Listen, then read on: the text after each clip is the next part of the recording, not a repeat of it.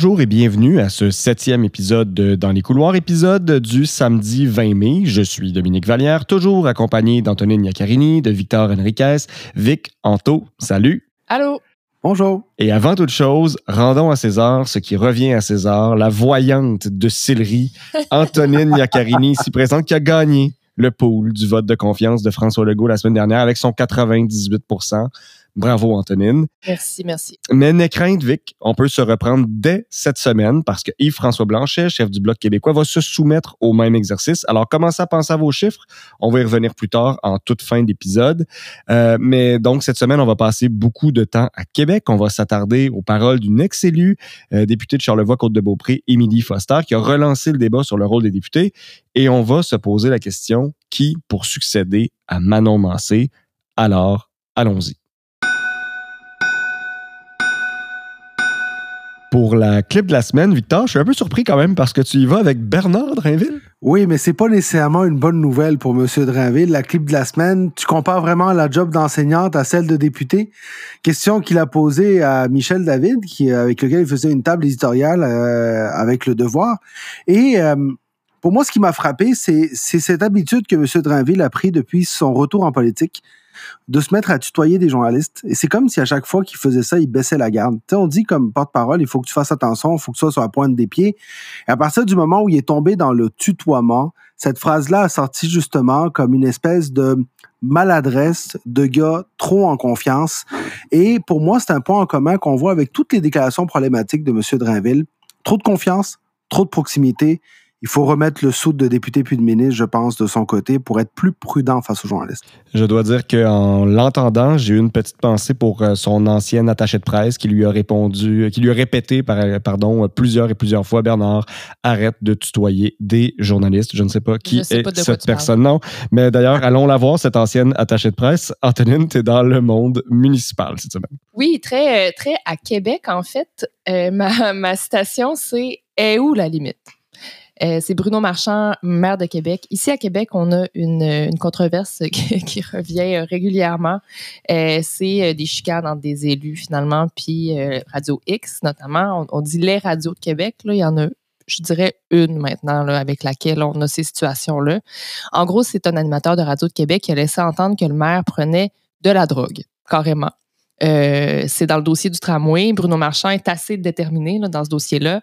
Et sans surprise, le Radio X est assez activiste contre le projet. Euh, Régis Labaume aussi euh, avait ses altercations avec ces animateurs de radio-là. Il y a Marchand qui goûte finalement la, même médecine, mais ça nous rappelle l'éternel débat sur la liberté d'expression versus la diffamation. Éternel débat. Je pense que quand on laisse entendre que quelqu'un prend de la drogue et que c'est faux, je ne pense pas qu'on est dans la liberté d'expression, mais il y en a qui pensent que oui. Ville de Québec, ville que j'adore. Retour des Nordiques, Metallica, puis c'est poche avec Radio X. Exact. Et euh, pour ma part, moi, j'y vais avec le premier ministre qui a déclaré vendredi euh, ouverture des guillemets, ce sont des investissements sans précédent dans l'histoire du Québec pour réussir la transition énergétique en créant plus de richesses, fermer les guillemets, euh, parce que on soulignait que le PEV, le plan pour une économie verte, allait passer de 7 à 9 milliards. Et je veux juste dire, ce serait ma citation de la semaine, ça avait été prononcé par Philippe Couillard, Pauline Marois, Jean Charest, n'importe quel premier ministre de n'importe quel parti. Mais rappelons-nous qu'en 2018, la CAQ n'avait pas de programme environnemental durant la campagne électorale et qu'aujourd'hui, elle est plutôt active sur la question. Je regardais Twitter, la plupart des gens réagissent positivement, euh, sauf Équiterre. Mais la journée où Équiterre va saluer François Legault, j'irai m'acheter un 649.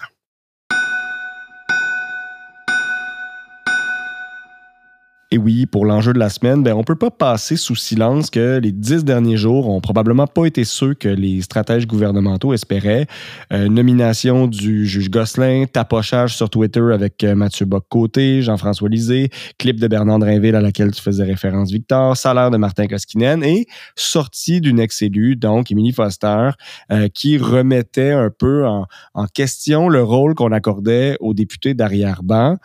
C'est probablement pas ce qui était sur la carte de bingo des stratèges caquistes, disons, pour euh, mai 2023 avec.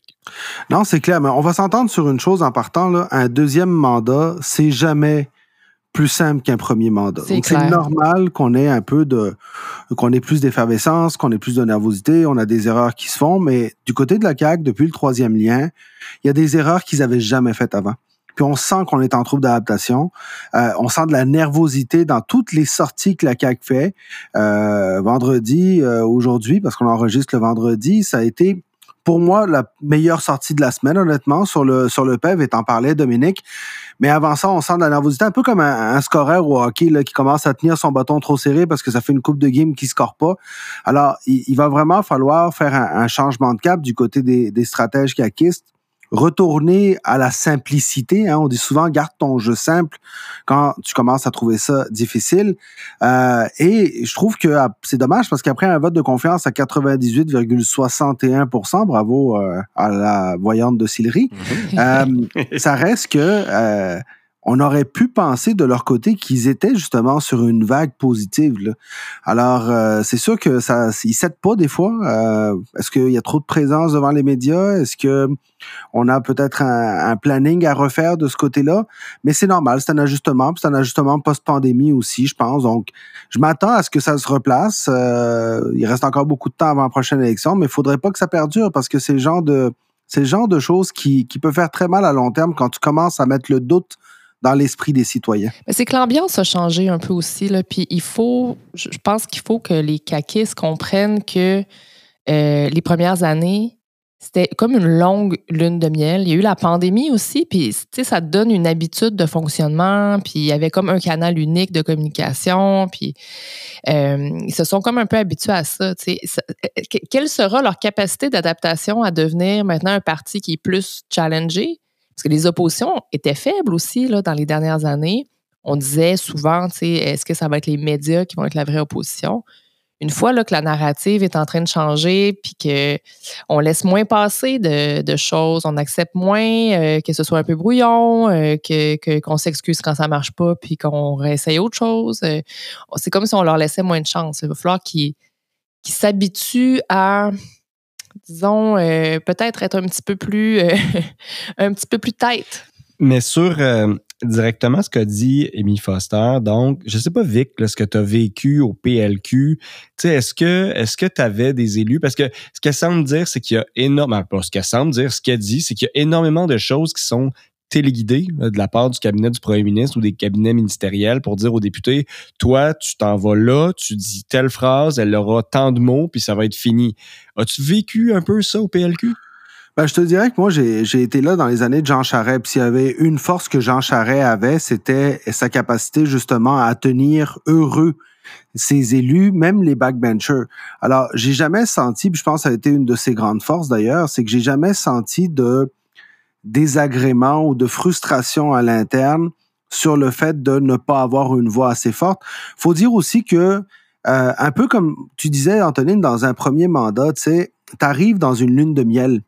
Moi, j'ai fait un mandat avec le gouvernement Jean Charest. C'était le premier mandat. Après ça, j'étais plus là, mais on était dans cette période où est-ce que on avait gagné ensemble, on avait été à l'opposition ensemble, on se connaissait, on se respectait, on s'appréciait. C'était comme une grosse famille qui était dans un party. Euh, après ça, avec le temps, puis ça, je l'ai entendu plus à l'époque de Philippe Couillard. Là, j'ai entendu vraiment qu'il y avait plus de déchirement dans le caucus.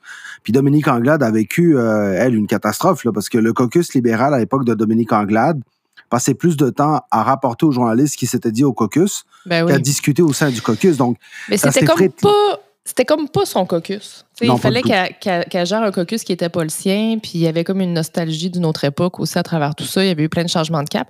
Mais tu sais, quand on dit que, que Jean Charest euh, savait tenir ses députés heureux, moi, j'aimerais savoir concrètement qu'est-ce que ça voulait dire. Parce que le rôle du député derrière-barre, c'est pas drôle. Fait qu'est-ce, qu'est-ce qu'il leur faisait faire? Peut-être que pas la réponse, euh, Victor. Ah, peut-être aussi c'était une autre époque. Caucus, hein?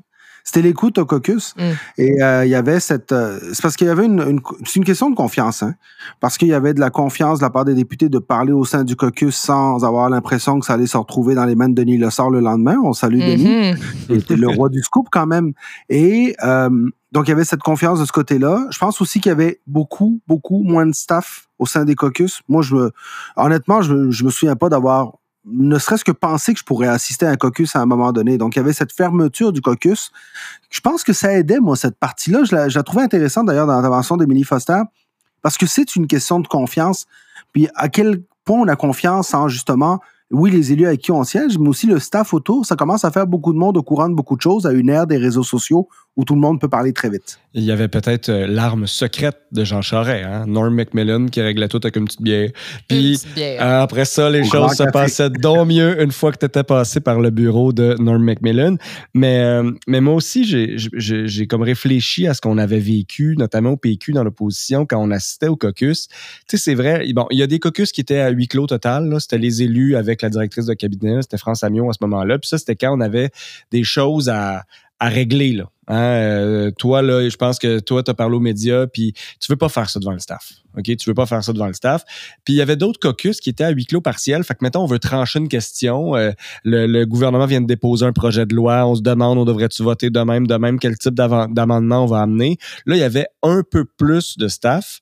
Mais, mais même dans ces caucus-là, moi, j'ai jamais vu personne qui se sentait autorisé à aller voir un élu puis dire ce que tu as dit était complètement débile. Tu sais, souvent, les élus le faisaient entre eux. Là. Tu préfères avoir Nicolas Marceau qui dit euh, t'as peu que moi, quelle légitimité j'ai pour aller voir un élu. Sur la légitimité, je suis d'accord, mais en même temps, c'est drôle parce que on, vous me rappelez des souvenirs, là, puis on dirait que j'ai les, boîtes à souvenirs qui ouvrent dans mon cerveau.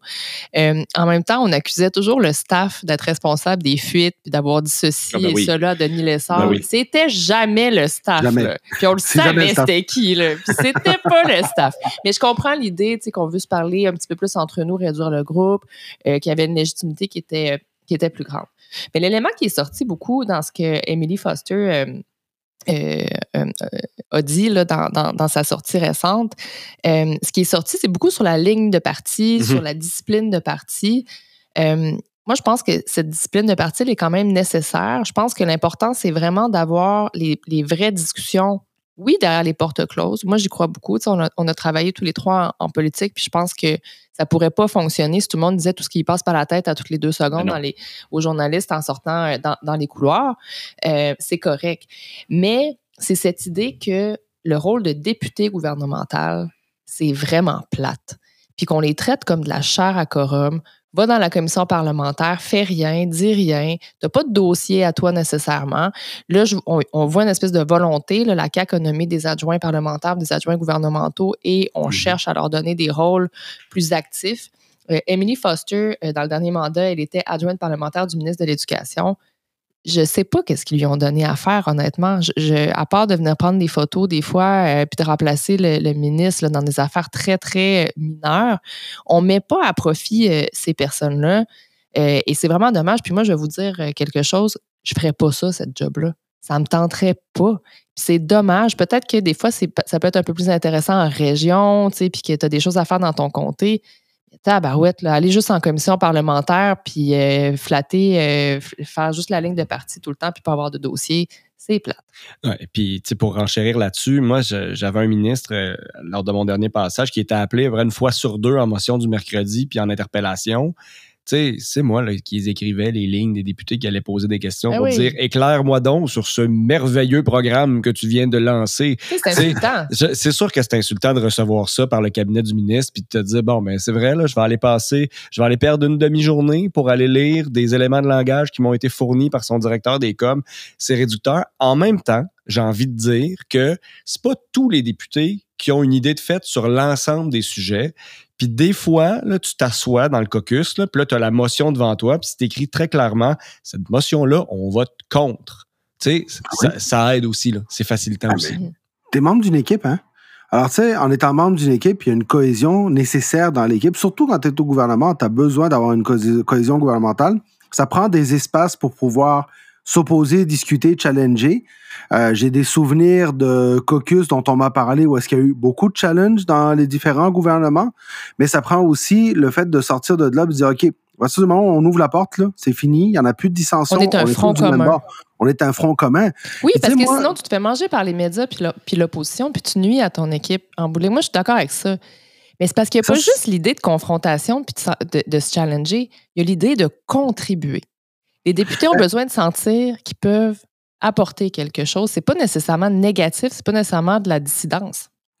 Tu sais, moi, je suis je, vous savez que je suis un puriste. Moi, j'aime les députés qui font du porte-à-porte -à, longueur de mandat, qui font leur épicerie le samedi dans leur comté. Puis, je pense qu'on a sous-évalué, on a, sous, euh, pas sous-estimé, mais on a dévalorisé la job de base d'un député. Puis la job de base d'un député, c'est deux choses. La première, c'est d'amener le message gouvernemental dans la base de son comté et d'amener le message de son comté auprès des gouvernements.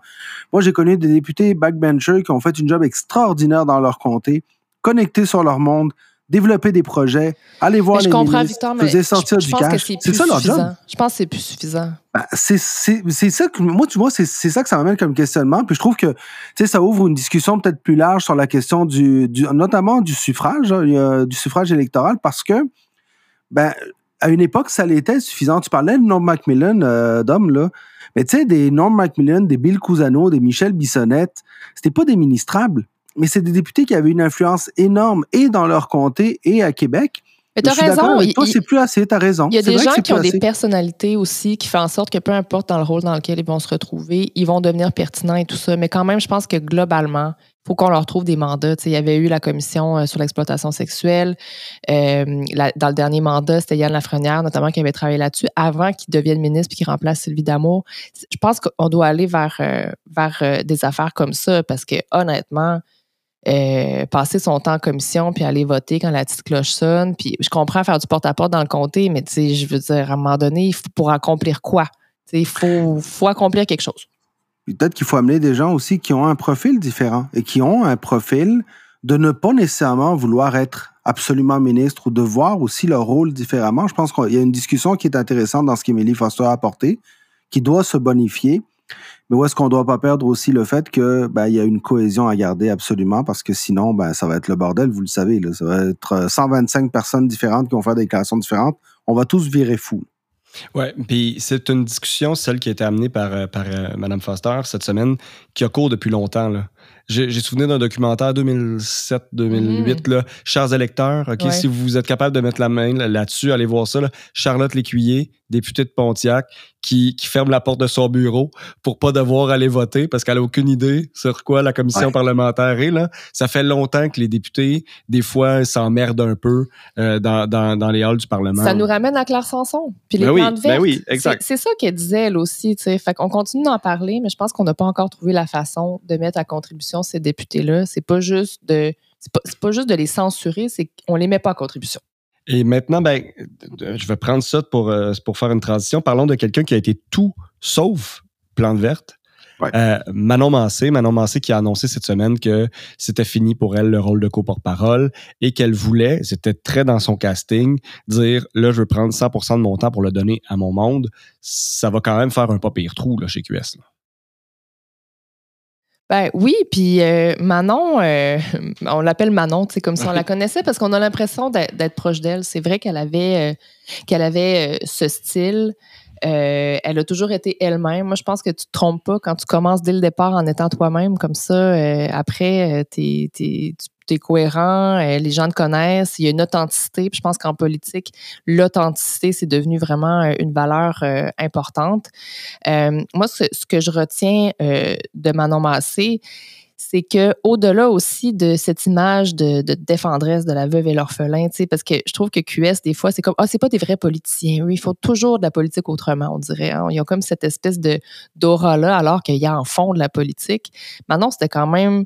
Manon Massé, je m'excuse, j'arrête pas de l'appeler Manon, comme si on avait gardé les cochons ensemble. Je vous Je jure pense pas que je qu'elle va t'en vouloir. Je pense pas qu'elle va t'en vouloir. Non, je pense pas que- que- qu'elle va m'en vouloir. Euh, c'était, c'était une politicienne. Et ils essayaient de marquer des points, puis elle prenait sa place. Puis dans des événements, là, elle voulait parler en premier, puis elle, tu sais, elle, elle jouait du coude aussi. Mais en même temps, une chic femme, à chaque fois qu'on, qu'on la croisait dans les couloirs, euh, que je la voyais dans des événements, euh, elle était la même que devant les caméras. Tu sais, je, je veux rappeler quelque chose que tu as dit. euh, tu as dit au fil de nouveau, euh, Antonine, c'est quand même celle qui a obtenu le meilleur résultat de QS en termes de pourcentage. hein, Il faut se le rappeler. Elle a fait sortir QS de Montréal avec des élus, à- avec deux élus à l'extérieur à l'époque, et euh, elle a apporté énormément de, de, de la part de quelqu'un qu'on connaissait très peu lorsqu'elle est rentrée en politique, qui remplaçait elle, Françoise David, rappelons-le, des souliers extrêmement grands à, à chausser également. Et elle n'a pas remplacé Françoise David, elle a amené un style Manon Massé. Et on a tous cette affection, c'est drôle parce que moi aussi j'ai tendance à, depuis, euh, depuis qu'elle a annoncé ça, à parler de Manon comme si on se connaissait alors qu'on s'est vu peut-être une dizaine de fois dans, dans nos vies. Mais c'est le genre de personne en politique qui te fait aimer la politique parce que elle reste elle-même, parce que elle est avenante et sympathique avec tous les gens, quelles que soient leurs allégeances, et elle respecte l'opinion de tous. Alors, avis aux intéressés, il y a des qualités importantes que Manon Massé a amenées en politique qu'il faudra préserver à QS parce qu'elle a aussi été celle pour moi qui a contrôlé un peu Gabriel Nadeau-Dubois des fois. Et là, la question se pose, qui peut maintenant servir aussi de, de ce rôle-là? Puis, traditionnellement, Québec solidaire a donné le rôle de co-porte-parole à des gens qui voulaient ensuite mettre de l'avant. C'était Françoise David. Elle n'était pas élue au moment où elle a été nommée co-porte-parole. C'était Amir Kadir. Il n'était pas élu au moment où il a été nommé co-porte-parole. C'était Andrés Fantesia. Il n'était pas élu. Gabriel, c'est arrivé une semaine avant son élection. Son élection faisait pas de doute, là. Mais euh, quand même, Manon, elle, avait été élue euh, précédemment. Mais donc, la question que QS va devoir se poser, c'est est-ce qu'on revient à notre jeu traditionnel? C'est-à-dire que est-ce qu'on veut prendre une personne qui est peut-être moins connue de la part de la population pour la remettre de l'avant puis la remettre en selle ou la présenter, ou si on se vire vers quelqu'un du caucus. Moi, à mon sens, euh, c'est la grande question que les militants vont devoir trancher. Est-ce qu'on va vers un profil comme celui d'Émilise Le Sartérien, par exemple, donc qui a été député, qui veut redevenir député, puis qui pourrait euh, bien prendre la lumière, ou si on va vers quelqu'un d'autre à l'intérieur du caucus? En même temps, Émilise, elle a déjà beaucoup d'exposure, hein, parce qu'elle est à LCN régulièrement, au bilan, euh, à la joute, etc. D'ailleurs, il y a des gens qui critiquent ça. Hein. C'est une candidate qui a déjà annoncé qu'elle serait candidate à la prochaine élection et qui a une tribune comme, euh, comme une analyse politique euh, comme les autres. Euh, évidemment, on pense aux gens du caucus, des Ruba Gazal et Christine Labrie, Alexandra Zagamendes aussi, qui, qui, pourrait être intéressée. mais effectivement, ça pourrait être quelqu'un de l'extérieur, une nouvelle personne qu'on veut commencer à mettre de l'avant. peut-être qu'on connaît même pas, même pas encore. ça pourrait être intéressant aussi pour QS. Toi, Vic, tu me disais que ton cœur est pris. Ben, moi, j'ai, euh, moi, je, regarde un peu le profil, hein, parce que ce qui m'intéresse, c'est de voir, OK, où est-ce que QS, selon moi, le choix qu'il va faire, passe un message sur les ambitions de QS à la prochaine élection. Euh, j'aime beaucoup Ruben Gazal. Vous savez à quel point j'apprécie son travail. Alexandra Zagamendes également, c'est une femme que je trouve extrêmement intelligente. Euh, donc, c'est des personnes qui sont extrêmement bonnes, mais c'est des personnes qui sont à Montréal et qui sont élus à Montréal. Et QS mhm. doit sortir de Montréal, selon moi. L'avenir de QS passe justement par le fait d'être élu à l'extérieur. Et, j'aime le profil de Christine Labrie, honnêtement, députée de Sherbrooke, qui a euh, remporté son élection contre Caroline Saint-Hilaire. Rappelons-le, c'est tout un, c'est toute une candidate, Caroline Saint-Hilaire, une politicienne extrêmement compétente également. Et lorsque tu gardes un comté comme celui-là, pour moi, ça passe un message. Je pense que c'est quelqu'un qui pourrait avoir justement ce profil hors Montréal d'une femme euh, qui a un profil également très municipal, beaucoup de proximité, elle également dans sa façon de faire de la politique. Alors, je pense que c'est la grande question à se poser du côté de QS.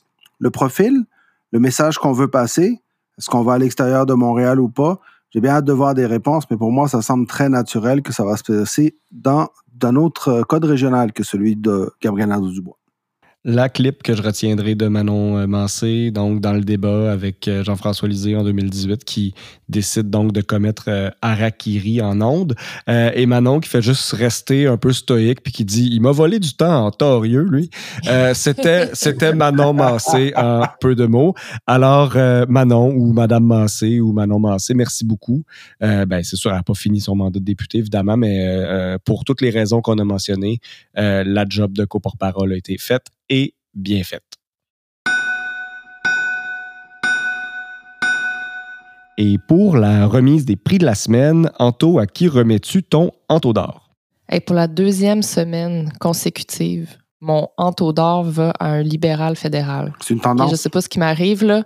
Aidez-moi quelqu'un. Tu, penses que tu connais quelqu'un, puis là, tout d'un coup, bang, deux semaines de suite des prix à des libéraux. Écoute, j'ai un petit rhume, là. J'ai pris des Tylenol euh, sinus. Je sais pas ce qui m'arrive. Non, mais sans, sans farce, euh, le projet de loi euh, sur les langues officielles qui a été adopté à la quasi-unanimité à la Chambre des communes. Donc, mon entour d'or va à Ginette Petitpas-Taylor.